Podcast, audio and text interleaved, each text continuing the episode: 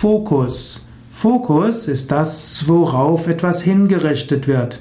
Fokus heißt Punkt.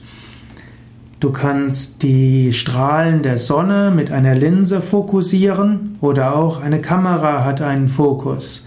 Aber besonders wichtig ist auch, dass du während der Meditation deinen Fokus auf etwas richtest.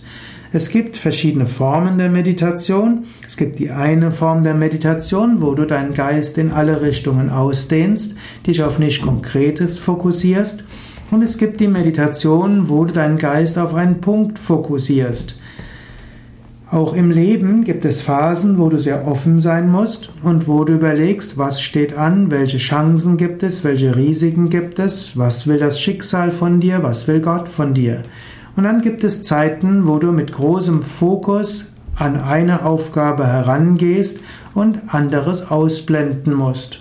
Zum Beispiel bin ich jetzt momentan sehr fokussiert auf das Aufnehmen dieser Videos.